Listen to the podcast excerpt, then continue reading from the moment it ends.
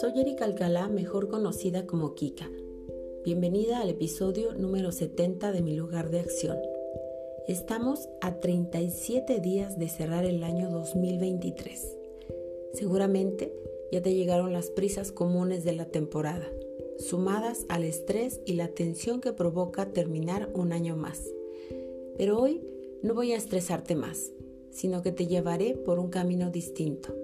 Quédate, porque el tema central será el agradecimiento. Vamos a compartir las cosas buenas de la vida. Bienvenida y comenzamos. Han pasado seis semanas desde el último episodio y en seis semanas mi vida ha sido un sube y baja de emociones y cambios personales. En estas semanas he dejado de tomar varios medicamentos, los he cambiado por la medicina homeopática, me he realizado al menos seis estudios de laboratorio en las últimas semanas, he estado monitoreando mi tiroides para estar segura de tomar la dosis adecuada y todo esto solo para comprobar que los síntomas de los últimos años son de origen hormonal. También empecé a hornear las galletas para Navidad He pasado horas y horas en el tráfico de la ciudad debido a una obra enorme que nos tiene locos casi a todos los que nos movemos en auto. He pasado por unas semanas de desánimo y agotamiento extremo, el cual no me ha detenido, pues siendo madre de dos adolescentes y una niña, es casi imposible parar. La preparación de mis galletas me ha mantenido en movimiento, no al ritmo que yo quisiera, pero recuerda que soy una perfeccionista en rehabilitación y el tema de la autoexigencia es mi punto débil. Todo esto y más ha pasado en seis semanas desde la última vez que te hablé al oído. En la introducción te decía que estamos a 37 días de despedir el año 2023 y no sería extraño que ya estuvieras sintiendo que se te acaba el tiempo como si tuvieras en tus manos una granada a punto de estallar. Si te sientes así, créeme que sé perfectamente lo que eso significa.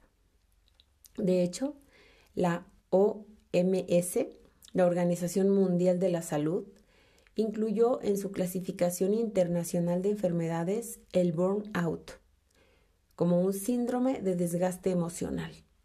Es decir, que el burnout o el estar quemado por el trabajo está clasificado como una enfermedad.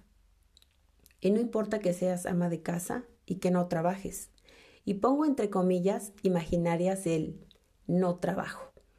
El burnout maternal existe y es el más temido en estas fechas. El burnout del fin de año, que se acompaña de trabajo acumulado, citas pendientes, reuniones familiares y de amigos, compromisos económicos, intercambios, regalos y esa horrible sensación de querer llegar a todo y no lograrlo. Sumada además la frustración por los propósitos que se quedaron en papel. Todo eso y más va llenando la agenda que termina dando como resultado una sobrecarga emocional y tiene su fin afectándonos en todos los niveles, físico y emocional, que a la vez provoca tensión muscular y que le quita el gozo a lo que hacemos. Y entre tanto, nos olvidamos de lo principal, que es vivir y disfrutar. Pero, ¿qué hacer para evitar caer en este torbellino de actividades al ser tantas y además que le quitan el gozo? Pues algo muy sencillo muy sencillo de decir, pero muy difícil de llevar a cabo. Primero recordar que tu bienestar general, tu salud mental y, emocional son más importantes que cualquier compromiso social o económico. Concentrarte en lo más importante. Kika, pero ¿cómo lo hago? Yo siempre te voy a recomendar, escribe, escribe y escribe. Desahoga tu mente. ¿Qué es importante para mí hoy, esta semana, este mes? Si para ti es importante tu vida social y quieres enfocarte en eso en estas últimas semanas, adelante. Si tu foco, si lo más importante es tu familia, perfecto. Y te doy un ejemplo. Para mí en este preciso momento, mi salud emocional es prioridad. La venta de mis galletas es muy importante y le dedico horas. He renunciado alegremente a reuniones y salidas con amigas. He, renunciado sin pena a una cena navideña que tengo cada año. He dicho que no, junto con mi esposo, a un apostolado que duraría dos años. Me he limitado en gastos innecesarios por un bien mayor, porque me estoy concentrando en lo que hoy es importante para mí. He trabajado en dejar de complacer a otros para que me quieran y me he decidido por mis propios intereses. Me estoy concentrando en lo importante, aunque eso signifique hacer renuncias y dejar de complacer a otros. Ahora, ¿qué es lo más importante para ti? Si no lo sabes, necesitas hacer el trabajo de descubrirlo y te puede ayudar el escribir. Al principio del episodio te dije que hablaríamos del agradecimiento y no lo he olvidado. Para allá voy. Pero antes quería contarte lo que he estado pasando para que entiendas cómo es que llegué al agradecimiento.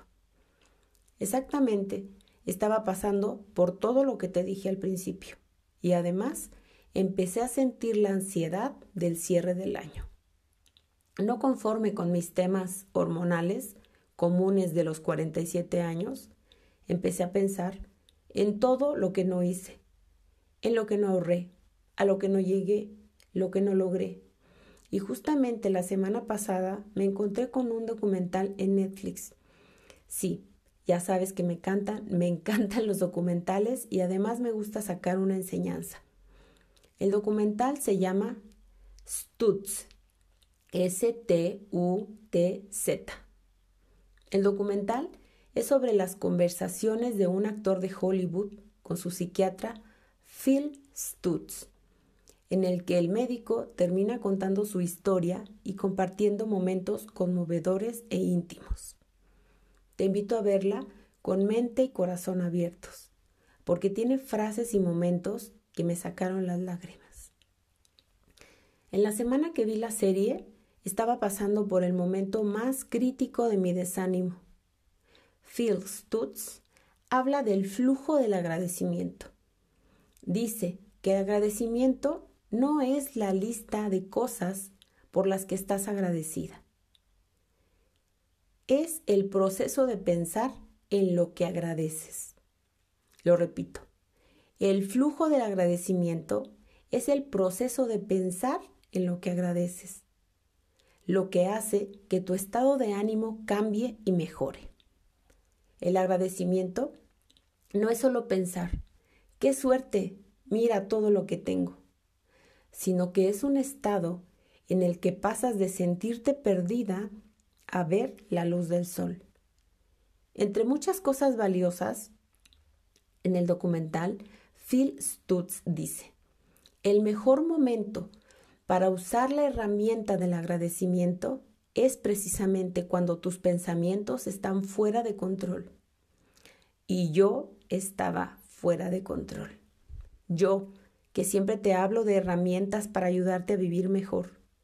Yo, que siempre te digo que hagas una pausa, que hagas acciones para mejorar. Yo me encontraba así. Estaba envuelta en un mar de pensamientos y emociones desbordadas Sentía vértigo y un hoyo en el estómago.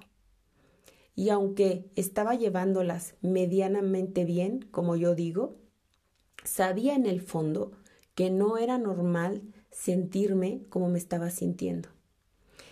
Entonces, cuando vi el documental era precisamente en ese momento. Vi el documental y lo regresé montones de veces y pausé otras tantas más.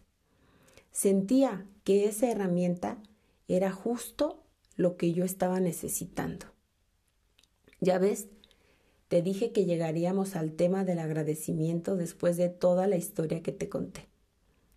Phil Stutz propone un ejercicio que obviamente ya hice, si no, no tendría la autoridad para venir a proponértelo yo también.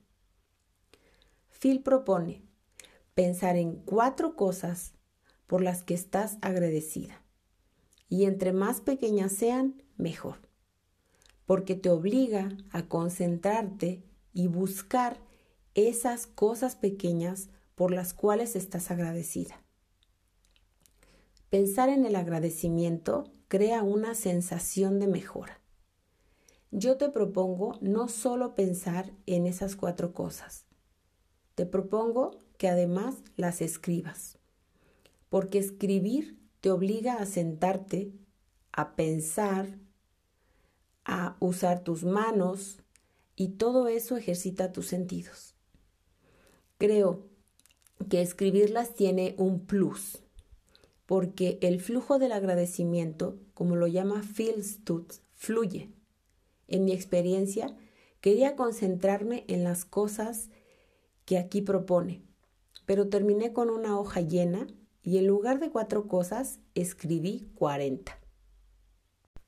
Después de hacer este ejercicio que me llevó días, después de concentrarme en el flujo del agradecimiento, mi ánimo empezó a elevarse.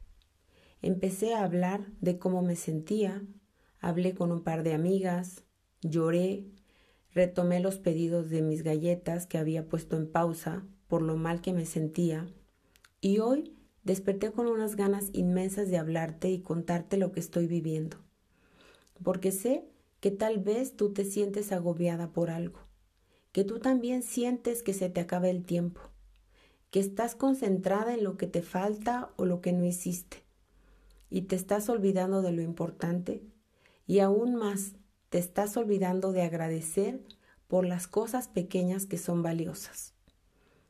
Para ir cerrando este episodio te regalo una reflexión más de Phil Stutz. Phil dice que el agradecimiento te da la sensación de que siempre hay algo positivo aunque no puedas verlo. Por eso esta herramienta es efectiva precisamente cuando la bruma mental te impide ver y tus pensamientos están fuera de control. Si hoy tus pensamientos y tu ansiedad están fuera de control, por el motivo que sea, recurre al flujo del agradecimiento y te dará la sensación de que siempre hay algo positivo aunque no puedas verlo. Gracias por dejarme hablarte al oído y llevarte por un mar de ideas en este episodio, que no tiene otra intención que conectar contigo y ayudarte con herramientas para vivir más feliz más libre y más plena.